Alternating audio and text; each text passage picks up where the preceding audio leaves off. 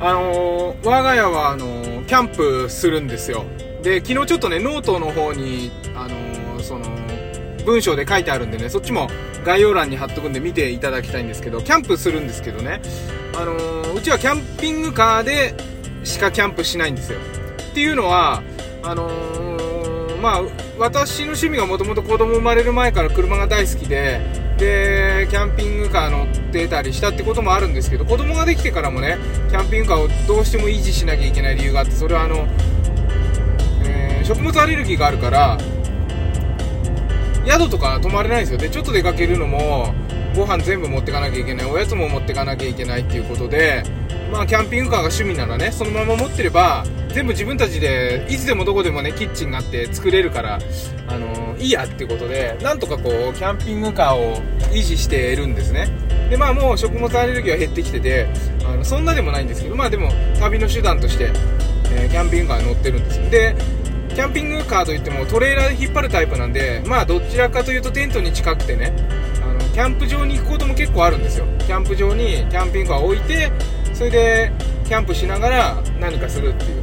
その時になんかあのあれって思うことがあって区画で区切られたキャンプサイトの中にいっぱいキャンプグッズを並べてそれで車の中いっぱい荷物を積んででそれを全部出してで並べてで 料理とかも特にするわけじゃなくてあの何て言うんだろう。と家で調理してきたものをちょっと焼くとか煮るとかっていう感じだけでで次の日の朝早く起きて朝ごはんを食べながら全部を片付けて車の中に押し込んで帰るみたいな。いやあれって思うんですよね。えキャンプってあれ目的なんだってあのちょっとハテナが出てあ手段じゃなくて目的なんだね。そうかそうかと。キャンプは目的かと。でね2021年の情報はまだ出てないけど2020年にはキャンプ人口が減少してます。今までずっと右肩上がりだったんですけどキャンプ人口減少しててね。まあコロナ禍であのー、なんかにわかファンみたいな方が始めてでもやっぱりあの大変だっていうんでやめた方が多いのかなっていうふうに私は推測するんですけど結構キャンプってその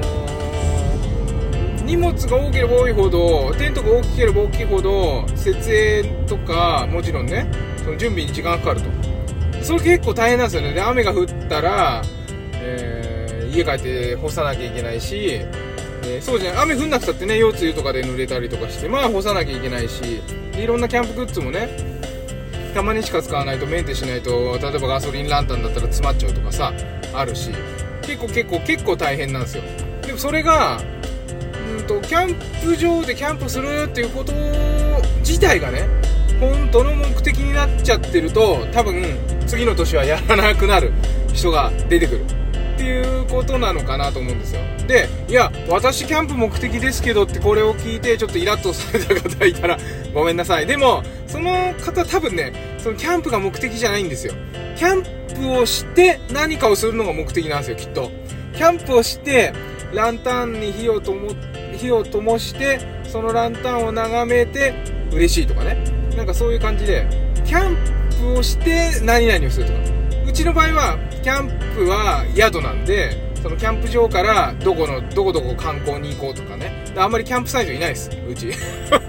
そう。でだから結局どっか行こうとかそういう感じでその拠点にするためにキャンプ場を使っているということなんです。なんかそうなってくると目的はうちの場合は例えば福井のね恐竜博物館行こうよってなったら東京ですからすごい遠いじゃないですか。1日で移動してで泊まってで恐竜博物館行って近く観光してまた泊まって次の日帰るみたいな。そういう感じで、えー、キャンプ場を使います。そうすると旅だとねあのいろんないろんなとこに行くわけでそのキャンプをするっていうことが手段で目的は観光とか旅っていうことになるわけでね。飽きるっていうことがないんです。だってそれが手段なんだもん。でこれいろんなことに、あのー、共通して言えるんじゃないかなと思うんですけど、あのー、手段。